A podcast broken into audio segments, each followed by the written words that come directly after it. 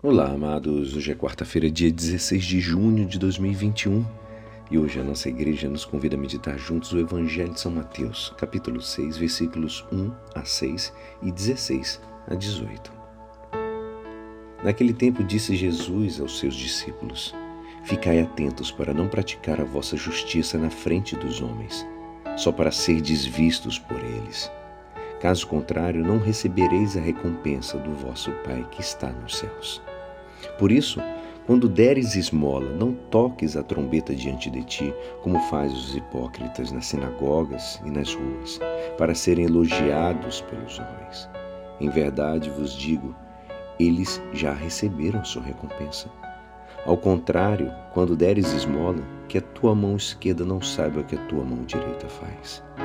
De modo que a tua esmola fique oculta. E o teu pai, que vê o que está oculto, te dará recompensa. Quando orardes, não sejais como os hipócritas, que gostam de rezar de pé nas sinagogas e nas esquinas das praças, para serem vistos pelos homens. Em verdade vos digo, eles já receberam sua recompensa.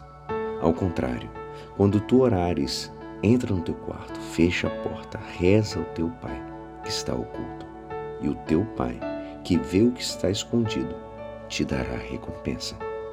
Quando jejuardes, não fiqueis com o rosto triste como os hipócritas.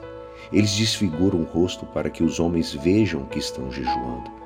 Em verdade vos digo, eles já receberam sua recompensa. Tu, porém, quando jejuares, perfuma a cabeça e lava o rosto, para que os homens não vejam que estás jejuando, mas somente teu Pai que está oculto. E teu Pai, que vê o que está escondido, te dará recompensa. Esta é a palavra da salvação. Amados, como Jesus conhece o nosso coração, Ele sabe que quando nós tentamos fazer o bem, quando fazemos o bem, nós já começamos a ser tentados imediatamente a uma vaidade, a uma arrogância, a busca de uma satisfação.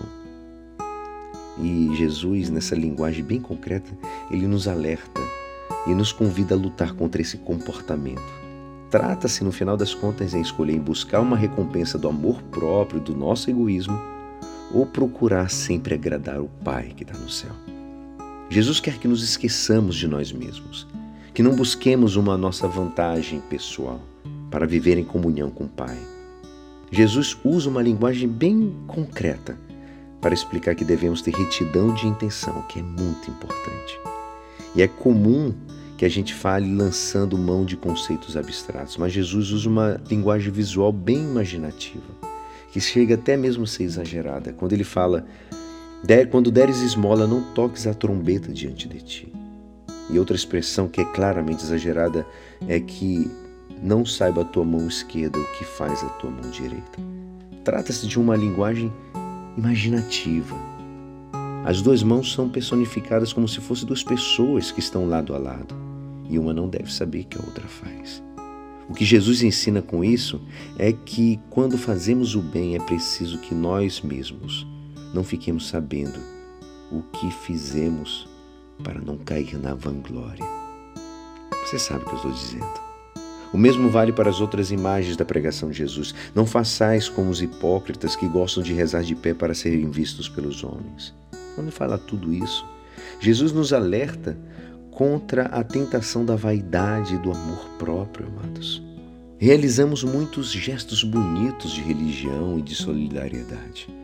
Mas nisso só buscamos o nosso interesse, o de ter uma boa imagem diante dos outros ou se sentir bem e recompensado pelo fato de nos julgarmos bons.